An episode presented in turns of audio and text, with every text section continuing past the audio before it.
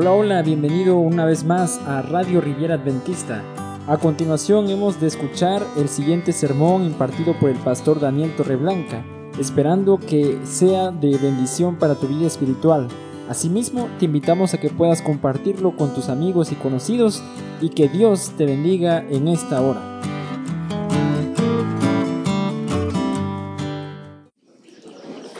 ¿Qué les parece si inclinamos el rostro para orar.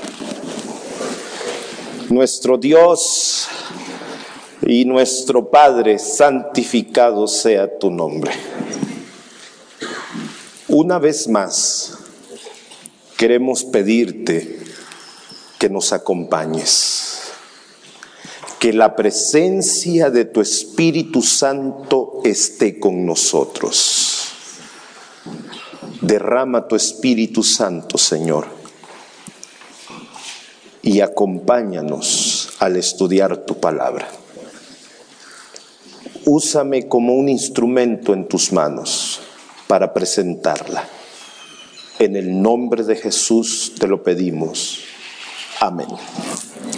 Abran sus Biblias, por favor, en el Evangelio que escribió San Juan el Evangelio que escribió San Juan capítulo 5.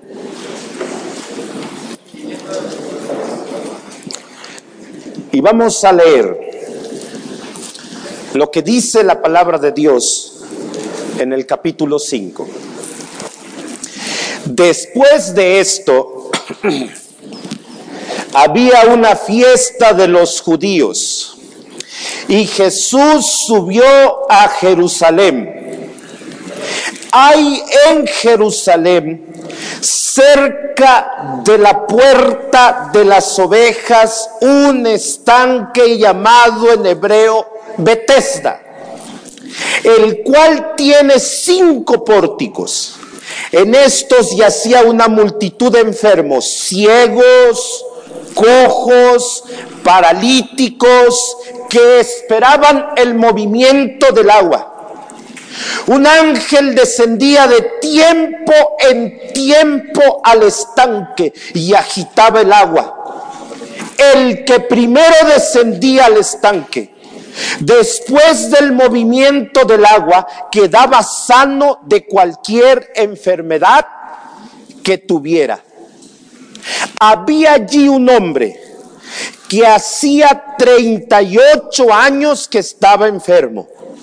Cuando Jesús lo vio acostado, supo que llevaba mucho tiempo así, le dijo, ¿quieres ser sano? El enfermo le respondió, Señor, no tengo quien me meta en el estanque cuando se agite el agua. Mientras yo voy, otro desciende antes que yo. Jesús le dijo, levántate, toma tu camilla y anda. Al instante aquel hombre fue sanado y tomó su camilla y anduvo. Era sábado aquel día. Hay una fiesta grande en Jerusalén. Tal vez es la fiesta de las trompetas. Algunos dicen que de la Pascua. No se ponen de acuerdo los estudiosos. Pero es una fiesta grande. Y cuando hay fiesta en Jerusalén, mucha gente llega. De todos lados. Llegan a la fiesta. Muchos judíos se congregan en Jerusalén. Jesús va al templo, sale del templo y comienza a caminar. Y mientras Jesús está caminando, llega hasta un lugar llamado el estanque de Bethesda, la casa de la misericordia. Lo que Jesús ve en la casa de la misericordia es no hay misericordia.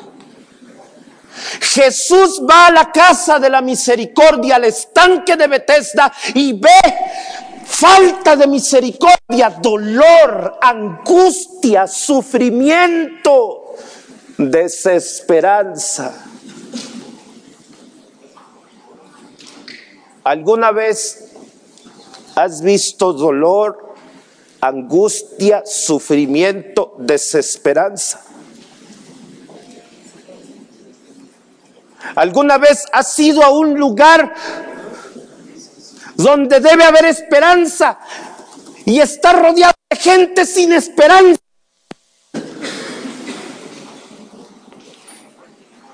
Les voy a confesar una cosa. Aquí he dicho muchas cosas que yo no acostumbro a decir. Pero como ustedes son muy discretos, no pasa nada. A mí hay una parte de mi ministerio que yo prefiero evitarla hasta donde ya no se puede. Y es ir a los hospitales. A mí la sangre como que no, no me da miedo. Me da mucho miedo. Yo con la sangre prefiero no verla, menos si es la mía. Recuerdo que mi esposa me hizo una petición. Mira, Daniel, cuando me nombraron director de jóvenes, mi esposa también me dijo, estoy embarazada. Y me dijeron, director de jóvenes, estoy embarazada. Y comencé a subir, a bajar, a correr, a venir y aquí de un lado para otro. Y mi esposa me decía, solo te pido una cosa. Nunca estás en la casa, solo te pido una cosa. Cuando yo me alivie, ahí quiero que estés conmigo. No te lo voy a perdonar. Así que le dije al presidente de la asociación, mire pastor, esta fecha la tengo bloqueada, pero mira, quiero que vayas a dar una campaña, pastor, la tengo bloqueada. ¿Es mi matrimonio o usted?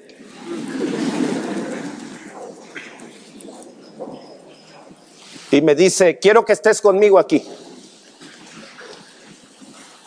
Y le dije al doctor, doctor, ¿puedo entrar? Claro que sí, usted paga, entre. Y entonces ponen como una cortina y solamente hacen, duermen una parte del cuerpo, solo le ponen anestesia a una parte del cuerpo. Y yo estoy con mi esposa detrás de la cortinita y le tengo agarrada la mano para darle ánimo. Y yo veo que los doctores dicen, no, pues ayer perdió la América y puro perder puro expulsarse a todo mundo, de plano, no dan una. Y el otro le conté, ¿qué tal el Cruz Azul? Como 20 mil años sin ganar nada. Están platicando. Y mientras están platicando, eh, eh, como que meten el bisturí y sale un chorrito de sangre y me salpica.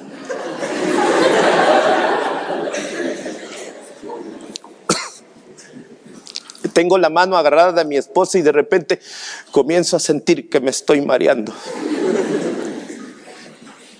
Y mi esposa me ve pálido. Ya le están rajando su estómago. Me ve pálido. Y me dice mi esposa, ánimo. Sé valiente, mi amor. Sé valiente. Todo va a salir bien. Ánimo. El doctor se da cuenta y dice, saquen a este de aquí. Disculpa, amor. Disculpa. Me sacaron. Un día alguien me llamó, pastor, ¿puedes venir a orar? Mi hermano está en el hospital, está en terapia intensiva, ¿puedes venir a orar? Ahí está en un lugar exclusivo en el hospital. Resulta que su hermano era diabético. Y el pie de su hermano se estaba pudriendo. Le iban a amputar la pierna. Y cuando yo llego a ese lugar, siento el olor nauseabundo. Y veo todos, están amontonados, todos los que están graves, ahí están, aquel que le van a quitar la pierna y a este que tiene cardíaco y a este otro, y a este otro, y a este otro. Y digo, Dios mío. Están en un lugar donde debe haber esperanza, pero todos están sin esperanza. Lo que Jesús ve es un hospital. Pero un hospital donde no hay doctores y donde no hay medicina. Si ya de por sí los hospitales son tristes. Imagínate un hospital sin médicos y sin medicamentos. No hay esperanza, hay dolor hay angustia, hay sufrimiento. Eso es lo que está viendo Jesús. Y ahí ve a todos tirados. Algunos hacían su casita de campaña. Tardaban días, meses, años. Hay un texto en la Biblia. El versículo 4 que dice, un ángel descendía de tiempo en tiempo al estanque y agitaba el agua. El que primero descendía al estanque después del movimiento del agua quedaba sano de cualquier enfermedad que tuviera. Estuve investigando ese texto. No lo entiendo. Así no trabaja Dios. Elena de Juárez en el capítulo 171 del deseado de todas las gentes, lo único que dice es, se creía, algunos creían. Y los estudiosos de la Biblia lo único que dicen es, en los manuscritos más antiguos no aparece ese texto. Así que yo me imagino que era una creencia. Algunos creían que cuando soplaba el viento y el agua se levantaba, un ángel estaba pasando y el que primero se metiera iba a ser sano. Pero cuando soplaba el viento y se levantaba tantito el agua, ahí ven a todos corriendo unos tras de otros, encima. Era lamentable. Algunos se quedaban muertos antes de entrar al estanque. Otros se jalaban, se pisaban, se aruñaban. Hagan de cuenta que el 12 del día para ir al comedor. Se están jalando. Es lamentable lo que Jesús está viendo. Es triste. Es triste y lamentable. Pero entre los malos están los peores. Hay gente enferma, pero entre los enfermos hay algunos que son los peores. El ciego solo tenía que escuchar, ya, se está moviendo y sale corriendo. El que tiene alguna otra enfermedad, está malo de sus riñones, pues le duele, pero escucha, ay, se está moviendo y, sale corriendo con una mano, los jala. pero el paralítico, el paralítico ve a todos correr y él se arrastra. Todos llegan primero. Todos llegan antes. Él solamente ve a todos llegar primero. A ese ve Cristo Jesús. 38 años enfermo. Su familia lo ha abandonado. Sus amigos lo han abandonado. Algunos hicieron el favor de traerlo al estanque y lo abandonaron. Tiene que pedir para comer. 38 años enfermo, está hundido en la miseria, no hay esperanza para él. A ese ve Cristo Jesús quiero preguntar, ¿Cuál es tu estanque? ¿Cuál es el estanque en el que tú estás acostado, postrado? ¿Cuál es el estanque de tu vida? ¿Cuál es el estanque que está destruyendo tu vida, tu corazón, que tiene paralítica tu alma? ¿Cuál es ese estanque? ¿Son las drogas? Ese estanque son las drogas. Te tiene paralítico.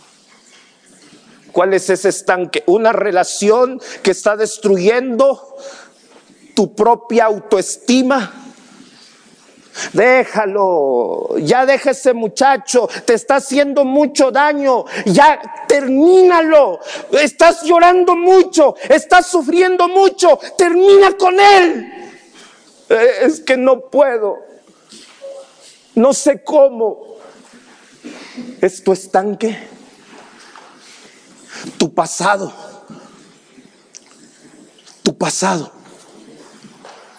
Es sorprendente cuánto nos persigue nuestro pasado.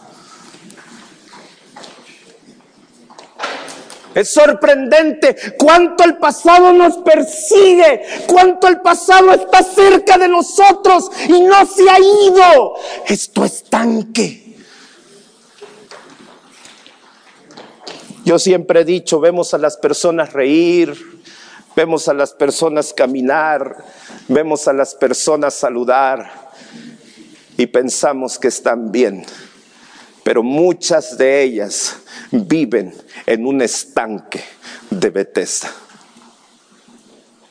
Un día me sorprendió el periódico el año 2002 cuando abrí sección de deportes y decía, Robert Enke se quita la vida. Robert Enke había sido portero del Real Madrid. Regresó al Bayern. Había sido portero de la selección alemana. Había jugado en un mundial. Tenía todo. Tenía dinero. Tenía fama. Tenía amigos. Una esposa que tenía un recién nacido. Lo tenía todo. Robert Enke era famoso. Robert que tenía plata. Robert que lo tenía todo. Un día terminó de entrenar en el Bayern, agarró su auto, se fue a las vías del tren. Cuando el tren está pasando, Robert Enker pone su auto. Justo cuando el tren pasa, el tren lo arrolla y lo mata. Entonces, comenzaron a preguntarse qué pasó con este muchacho. Había jugado en el Real Madrid, había sido seleccionado de Alemania. ¿Qué pasó con este muchacho? Su esposa no podía entender, su familia no podía entender. Uno de sus amigos un día en una entrevista dijo, él vivía un infierno. Solamente eso. Él vivía un infierno. Hay mucha gente que está en un estanque de Bethesda, hundido en la miseria, hundido en el dolor, sin esperanza, pastor. Mi problema no tiene solución, no puedo. He intentado cambiar, pero no puedo. He intentado ser diferente, pero no puedo. ¿Será que yo estoy hablando a alguien aquí que está postrado en su estanque de Bethesda? Jesús ve al paralítico. Y cuando Jesús ve al paralítico, Jesús le dice, ¿quieres ser sano? Qué pregunta tan más rara. ¿Quieres ser sano? A mí siempre me llamó la atención porque Jesús preguntó, ¿quieres ser sano? Y de muchas respuestas que yo encontré, esta fue la que más entendí. El paralítico no sabe lo que quiere. El paralítico no entiende lo que quiere. Quiere ser sano. Y en vez de que el paralítico diga, sí, Jesús hace un milagro, no, queda viendo los brazos de Jesús y dice, no tengo quien me meta en el estanque. Espera un momento. Jesús no te está diciendo si vas a ir al estanque. Jesús no te está diciendo quieres que te lleve al estanque. Jesús no está diciendo te cargo para ir al estanque. Jesús está diciendo quieres ser sano. Hay gente que no entiende que no sabe, que no comprende, que no sabe lo que le conviene y que no entiende lo que es mejor para él y para ella. No, Muchachos, los caminos de Dios son mejores que nuestros caminos. Los planes de Dios son mejores que nuestros planes. Los sueños de Dios son mejores que nuestros sueños. Los caminos de Dios son más grandes, mejores que los nuestros. ¿Por qué será? Que tenemos que aprender con golpes que los caminos de Dios son mejores que los nuestros. Un día íbamos allá a la montaña, un lugar muy lejos, y un pastor amigo mío tenía una camioneta, cuatro por cuatro. Le dije, acompáñame, vaya ocho horas en la montaña voy a la reunión de laicos, nunca he quedado mal, acompáñame. Y me dice, está bien, vamos. Comenzamos nuestra aventura, salimos a las 5 de la mañana para llegar más o menos anocheciendo. Y vamos. Desde que salimos está lloviendo y no deja de llover. Vamos a la mitad del camino y está lloviendo. Mete la 4x4 para subir, está lloviendo. De repente llegamos a una loma. Y dice, mira, no voy a subir, me voy a echar para atrás. Y con toda velocidad vamos a subir. Está bien. primera, segunda, nada. Y dice, mira, lo que necesita la camioneta es peso. Consigan las piedras más grandes. Ahí nos ven cargando tremendas piedras. Ni cuando el preceptor se enojaba, echándolas encima de la camioneta. Y dice, espérense, espérense. Se echa... Ahora miren, cuando yo me quede a la mitad del camino, van a empujar. Está bien se echa para atrás y a toda velocidad. Y yo me pongo atrás y la camioneta empieza a patinar y la, la llanta trasera lleno de lodo. Dice una vez más, se echa para atrás. Y se hace tan grande el hueco los dos huecos, las cuatro llantas, no sube tan grande el hueco que parte una piedra y la piedra sale como un proyectil directo a mi tobillo. Lo mismo dije yo. Pero más fuerte. ¡Auch! Agarro el tobillo. ¡Auch! Ya me doblaste la pierna. Siento muy caliente, muy caliente, y empieza a salir la sangre del tobillo. Y en un ratito comienza a hincharse. Y, y yo le digo, tenemos que llegar a la reunión de laicos. Vámonos caminando. ¿Cómo vamos a ir caminando? No vas a llegar, pero nos faltan de aquí, oh, como ocho horas caminando, cuatro horas en carro. No, no, no, no vamos a llegar. Vamos, nunca he fallado, tenemos que ir. No, no, no, no, no, no, no. Vamos, no, no, no, vamos. No, ve tú si quieres. Me siento en una piedra y le digo al Señor, ¿será que voy a fallar? Se ha metido la noche. Le da vuelta la camioneta con mucha, mucho esfuerzo. Nos subimos para ir de vuelta derrotados. Y cuando estamos llegando de vuelta, hay dos horas antes, hay un hombre con una capa, lloviendo, con el dedo así, su morralito dentro de su capa.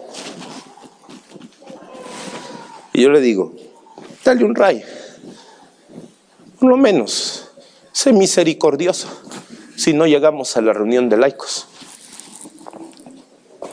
Se para bajo la ventanilla y lo veo. El presidente del club de laicos, el que debe estar dirigiendo la reunión. Y yo le digo, hermano, ¿qué hace aquí? Él me queda bien, lo mismo digo. Bueno, le dije, no pude subir. Y mi pierna. Y me dijo, yo tampoco pude subir. No había carro. Y me queda viendo. Y sus ojos se le hacen grandes. Y me dice, ¡Eh! no, baje ahorita mismo. El Señor lo mandó. ¿Cómo, hermano? Estacione la camioneta, bájense inmediatamente. Bajamos. ¿Qué pasa? Es menester que estén aquí. Es el plan de Dios. ¿Con quién viene? Con otro pastor. Ah, Dios los mandó. Bajamos. El líder de la comunidad que era zapatista, comenzó a preguntarle de la Biblia y comenzó a decirle, mira, me gustaría que trajeras al pastor para que me explique. Bajen sus Biblias, bajo. Entramos a la casa, una casa de madera, nos sentamos en la mesa y dice el hermano, mire, le presento, es mi pastor. Y viene con otro pastor. El, dueño de la casa dice, ¡ay, tan rápido! Son rápidos. Sienten, traigo algunas preguntas. ¿Y por qué el sábado? Explíquenme el sábado. Y comenzamos a abrir la Biblia. Éxodo 20, Isaías 58, Lucas 23. Empezamos Hechos 16. Empezamos a estudiar la Biblia, estudiar la Biblia, estudiar la Biblia. Y me cansaba yo y mi compañero seguía estudiando la Biblia. Y se cansaba él y yo seguía estudiando la Biblia. Y más preguntas, y más preguntas, y más preguntas, y más preguntas. Tres horas estudiando la Biblia disculpe, ya tenemos que irnos. Entonces el hombre dice, yo oré, recé para que Dios me mandara un pastor y hoy me mandó dos. Los planes de Dios son diferentes a los nuestros. Nosotros pensamos, subo, bajo, llego. Los planes de Dios son diferentes. Debieses aprender que los planes de Dios son mejores que tus planes. Hay ocasiones que somos tan necios, hay ocasiones que somos tan duros, que la única manera que tiene Dios para que cumpla su plan es tumbarte la rodilla porque de otra manera no entenderías que los planes de Dios son mejores que los tuyos. No tengo quien me meta. Si alguien me metiera, no tengo quien me meta. Si alguien me metiera, y Jesús no dice más nada. Y la palabra de Dios dice que Jesús lo único que dijo fue, toma tu lecho y anda. Si tú fueras el paralítico, ¿qué hubieses dicho? Algunos hubiesen dicho que, que tome mi lecho. Y algunos son bravos. Algunos son bravos. ¿Qué? ¿No ves cómo estoy tirado? ¿Cómo me dices que tome el lecho? No, no te das cuenta cómo estoy. Pero que tú, tú no te das cuenta. Otros hubiesen dicho, no, no, no, no puedo. Pero la palabra de Dios dice que este hombre creyó y obedeció. Creyó y obedeció. Creyó y obedeció. Y cuando obedeció, intentó ponerse de pie. Y cuando intentó ponerse de pie, toda su sangre comenzó a circular por su cuerpo. Esas piernas, esas articulaciones, esos ligamentos, esos huesos comenzaron a tomar vida y comenzaron a restablecerse y comenzaron a formarse. Intentó pararse y de repente estaba caminando y brincando. Jesús había hecho un milagro.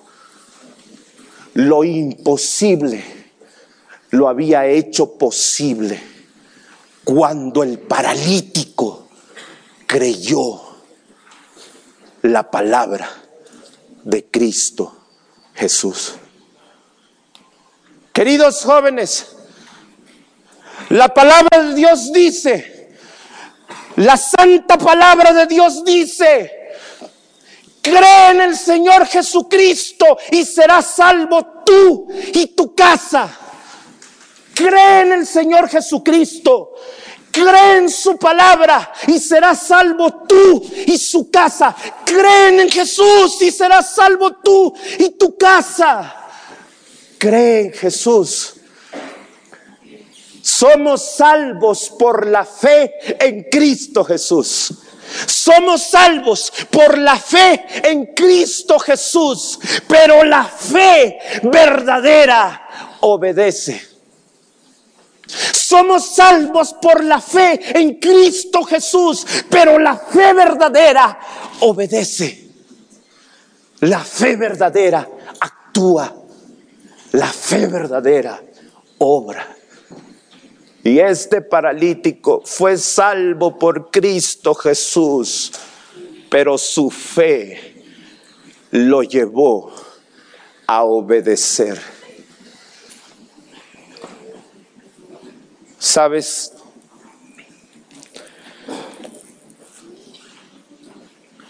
El Señor Jesús sigue haciendo milagros. Quiero leerte una cita.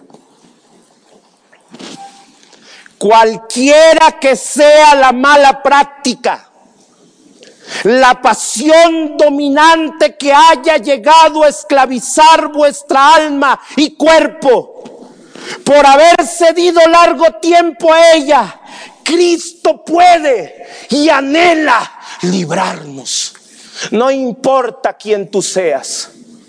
No importa cómo tú hayas venido. No importa cuál es la pasión dominante. No importa cuál es esa pasión que te esclaviza. No importa cuál es tu estanque de Bethesda. Cristo Jesús anhela levantarte, sanarte y salvarte. Pero tú tienes que aceptarlo como tu Salvador. Conozco a un joven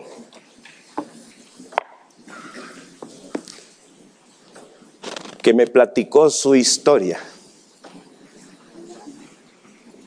Él había escuchado la palabra de Dios por sus amigos, por su familia, por sus tíos, pero nunca quiso aceptarla. A los 13 años, a los 13 años comenzó a consumir drogas y alcohol. Siendo un joven, se salió de su casa a los 15 años andaba de estado en estado. Se iba a Tabasco, lo encontraban haciendo algo malo, lo corrían. Se iba a Monterrey, eh, lo encontraban haciendo algo, lo corrían. Se iba a Quintana Roo, lo encontraban haciendo algo, lo corrían. Vivía huyendo de un lado para otro, hundido en la miseria, hundido en las drogas. Un día llegó a Cancún trabajando de todo, de peón, de cargador. Llegó a Cancún. Allí en Cancún comenzó a trabajar en la construcción. Estaba en un edificio de 10 pisos.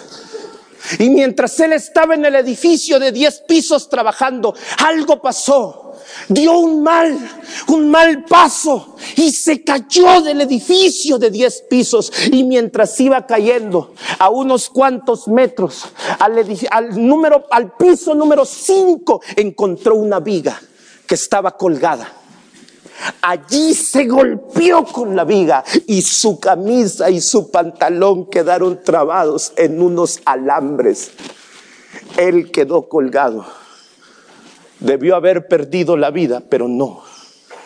Cuando bajó, lloró, pidió perdón a Dios, pero a los cinco días estaba en la fiesta haciendo lo malo, drogado y borracho.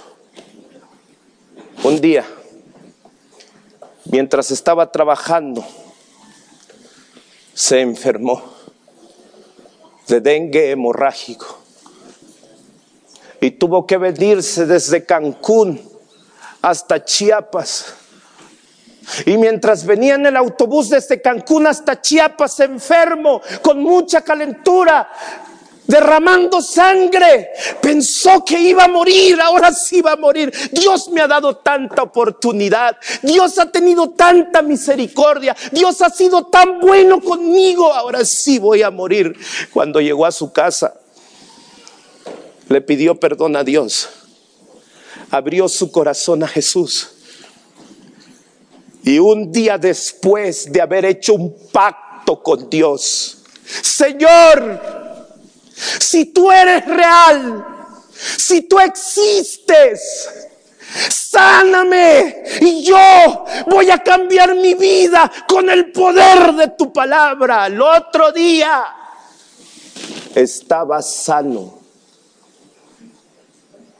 Él decidió buscar la iglesia adventista y se bautizó. Al año siguiente al año siguiente, en su iglesia lo nombraron encargado. Ayunó, oró, estudiaba la Biblia todos los días, ayunaba los sábados y comenzó el proyecto de construir su templo que estaba destruido. Y comenzaron a construir el templo y junto con otros jóvenes líderes de la iglesia levantaron el templo. Un día se fue a trabajar de cargador a la central de abastos y estando allí, él pensó, ¿qué estoy haciendo aquí? Y si me meto a colportar. Un asociado de colportores lo reclutó, lo trajo a su grupo y comenzó a colportar. Dios lo bendijo tanto, Dios lo bendijo tanto, que llegó a ser más de 100 mil pesos colportando. Alguien le dijo, ¿y por qué no te vas a Lindavista? ¿Por qué no estudias? Yo, estudiar, estudia. Yo, estudia, hombre, estudia. Entonces se metió a la carrera de enfermería y comenzó a estudiar con lo que había ganado de colportaje, pagó una beca y media. Una beca y media.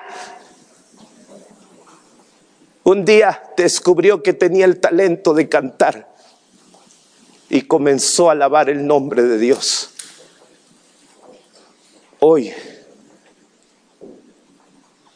Elmar Pérez estudia enfermería en esta universidad. Tiene dos producciones con que alaba el nombre de Dios. Y es un testimonio vivo de lo que es imposible para los hombres. Es posible para Dios. No me digas que no se puede. No me digas que tú no puedes cambiar tu vida. No me digas que no puedes estudiar en esta universidad. No me digas que no puedes ser diferente. No me digas que Dios no puede hacer un milagro contigo. No me digas que Cristo no puede cambiarte. Este joven algunos años atrás estaba hundido, perdido, sin estudios, cargando cosas. Hoy es un joven, alaba el nombre de Dios. Y Elmar vendrá a cantar en este momento. Y mientras Elmar viene a cantar, yo voy a hacer una invitación